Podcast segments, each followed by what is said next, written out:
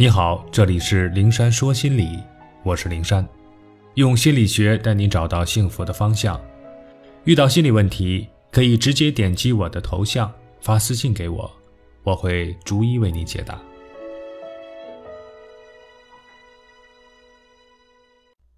内心空虚，外求关注填充。讨好型人格的人内心大多空虚，那是一种怎样的感觉呢？心理学家阿马斯创设的坑洞理论，详细阐述了内心空虚的定义以及个体的内心体验和表现。一般来讲，大部分人内心都有所谓的坑洞。阿马斯定义的坑洞是指我们无法感知、察觉、意识到的本体的某些部分，比如爱、价值感、安全感、自信、与人连结的能力等。当我们感受不到这些的时候，我们内心就会有一种空空洞洞的感觉，或者说是匮乏不足、空虚，然后就会通过各种途径想各种的办法来填满这些空洞。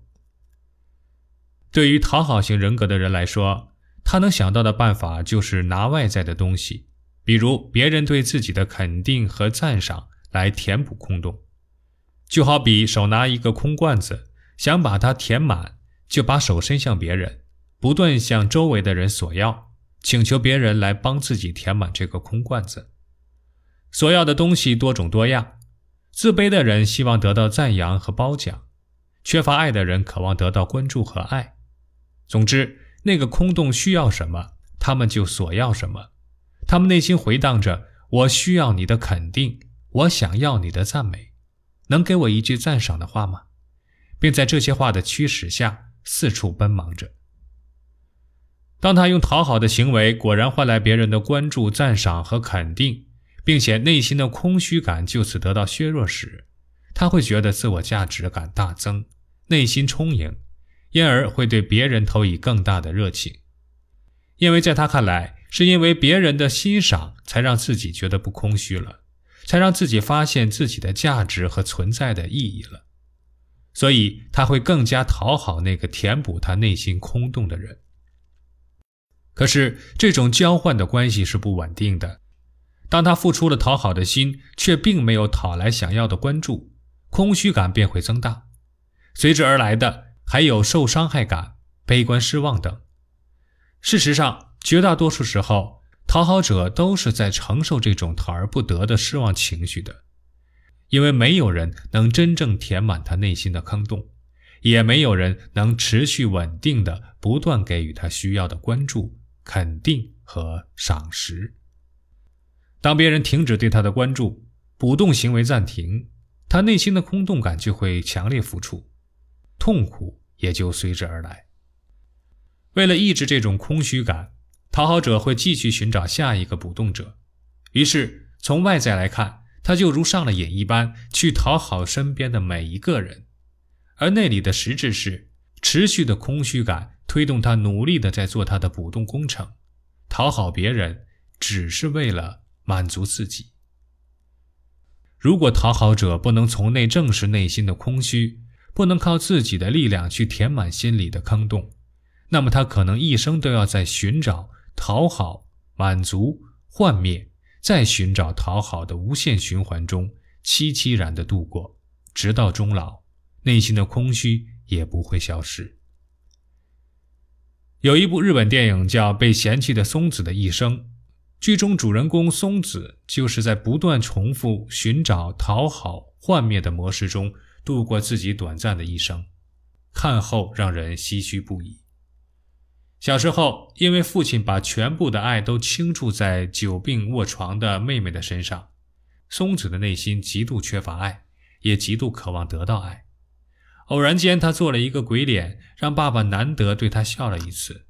松子就不放过任何机会，用这样的鬼脸来逗爸爸笑，来换得爸爸对自己的短暂的关注。成年后的松子内心因为缺少关爱而出现巨大的坑洞。强烈的空虚感促使他怀着如讨好爸爸一样的心态去讨好每一个走进他生命的男人，以期换取对方的爱。因为爱情在他那里首先是建立在拿讨好来换取的心理基础上，所以他的每一段爱情都扭曲而痛苦。更让人心痛的是，他飞蛾扑火，不加选择，不顾一切地奔向一个个男人，却没有碰到一个珍惜他的。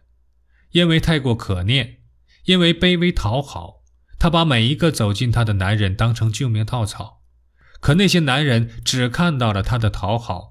却读不懂她视爱为生命的清新。他一次次全身心的付出，换来的只是暴力、欺骗、伤害和抛弃。但即便遍体鳞伤，他依旧坚定地认为，那也比孤单单一个人要好。足可见松子内心对关注、对爱的可念是何等的热烈。只要有人在他的身边，给予他所谓的爱，哪怕被摧残，他也心甘情愿。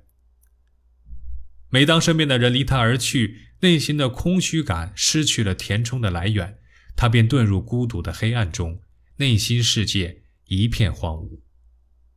可纵然如此，百般忍耐和委曲求全，苦苦追寻了一生的松子，最终也没能找到自己想要的爱。